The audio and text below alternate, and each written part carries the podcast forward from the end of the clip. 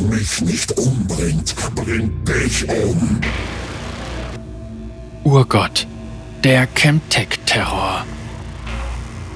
Urgott ist ein ehemaliger noxianischer Scharfrichter, der von dem Imperium verraten wurde, für das er so viele hingerichtet hatte. Gezwungenermaßen lernte er in Eisenketten die wahre Bedeutung von Stärke in der Kretzerteufel kennen, einer Gefängnismine tief unter Zaun. Im Zuge einer Katastrophe, welche die Stadt ins Chaos stürzte, trat er schließlich aus den Schatten hervor und ragt nun drohend über ihrer kriminellen Unterwelt.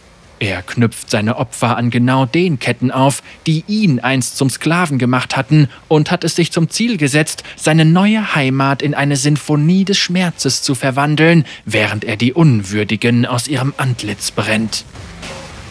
Ursprünglich kam Urgott aus Noxus, gehört nun aber der Region Zaun an und nimmt im Spiel die Rolle des Kämpfers wahr, und das ist seine Hintergrundgeschichte. Urgott hatte sich schon immer für würdig erachtet.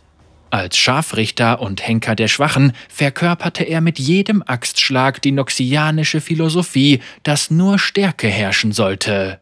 Mit immer höheren Leichenbergen wuchs auch sein Stolz und seine einschüchternde Präsenz hielt unzählige Kriegstrupps in Schach. Und dennoch bedurfte es nur eines Wortes, um sein Schicksal zu besiegeln.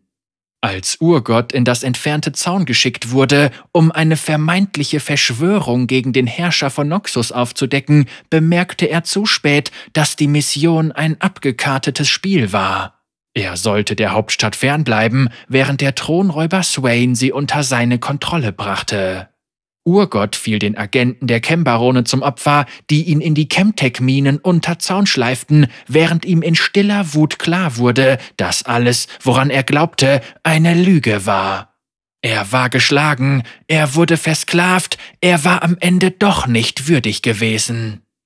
Er ertrug die Höllenqualen in der Mine in düsterer Stille und wartete auf den Tod. In der Kretzerteufel hatte der Tod viele Gesichter. Die Wächterin der Mine, Baronin Voss, bot manch einem im Tausch gegen ein unter Qualen gemachtes Geständnis die Freiheit und gewährte sie mit der Schneide ihrer Klinge.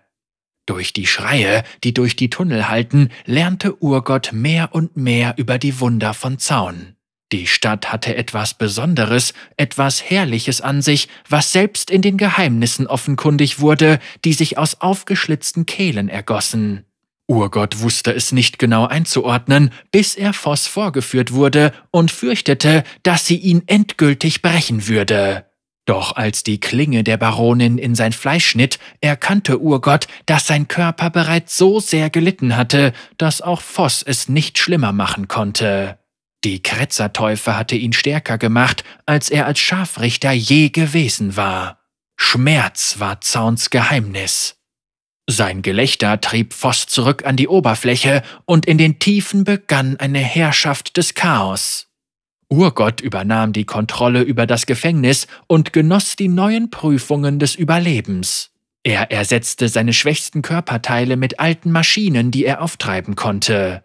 Die Technologie stammte von denjenigen, die sie zum Überleben entworfen hatten. Die Not war stets die Mutter des Schmerzes. Die Wachen konnten die Bereiche nicht länger betreten, die Urgott Vossfängen entrissen hatte. Die Gefangenen selbst hatten mehr Angst vor ihrem neuen Meister als vor Voss. Manche von ihnen entwickelten sogar einen fanatischen Respekt gegenüber Urgott, nachdem sie gezwungenermaßen seinen fiebrigen Predigten über wahre Stärke gelauscht hatten. Wollte jemand nicht zuhören, wurde der Griff um seine Kehle immer fester. Erst als ein noxianischer Agent in der Kretzerteufel auftauchte, war Urgott schließlich gezwungen, sich seiner Vergangenheit zu stellen. Obwohl der Spion ihn erkannte und mit seiner Hilfe fliehen wollte, schlug Urgott ihn erbarmungslos zusammen und schleuderte den geschundenen Körper in die Dunkelheit. Es war nicht Stärke, die über Noxus herrschte, sondern Menschen, und Menschen waren schwach. Hinfort mit Herrschern, Lügen und allem, was sich dem reinen Chaos des Überlebens in die Quere stellen könnte. Urgott ließ einen Aufstand losbrechen, bei dem eine Chemtech-Ader entzündet wurde, die die Stadt über ihr erschütterte. Die Explosion kam in ihrer Stärke der Geburt Zauns gleich und brach das Gefängnis auf. Viele Gefangene kamen ums Leben, Tausende flohen in die Grube, doch die Würdigen überlebten wie eh und je. Seitdem hat sich Urgotts Schreckensherrschaft nur weiter ausgebreitet. Er vereinte industrielle Maschinentechnik und noxianische Brutalität auf schreckliche Weise in sich und schlachtete die Kembarone sowie ihre Lakaien einen nach dem anderen ab, während die unterdrückten Massen von Zaun sich begierig um ihn scharten. Er wurde als neuer Erlöser angesehen, der den gewöhnlichen Zauniten den Stiefel des Unterdrückers von der Brust nahm. Allerdings unterschied Urgott nicht nach sozialer Herkunft, sondern testete Schwache und Mächtige gleichermaßen, um festzustellen, ob sie würdig waren. Wer seiner mörderischen Wut entging, erhielt eine Nachricht mit auf den Weg. Er war nicht hier, um zu führen, sondern um zu überleben. Wenn andere würdig waren, würden sie es ihm gleich tun. Als Urgott schließlich einen Schlag gegen Repräsentanten der Händlerclans von Pildover ausführte, mussten die Wächter eingreifen und zerrten ihn an Ketten in eine verstärkte Gefängniszelle. Das schien die Legende des Chemtech-Terrors bei den Gangs, Grubengören und den Vergessenen jedoch nur zu bestärken.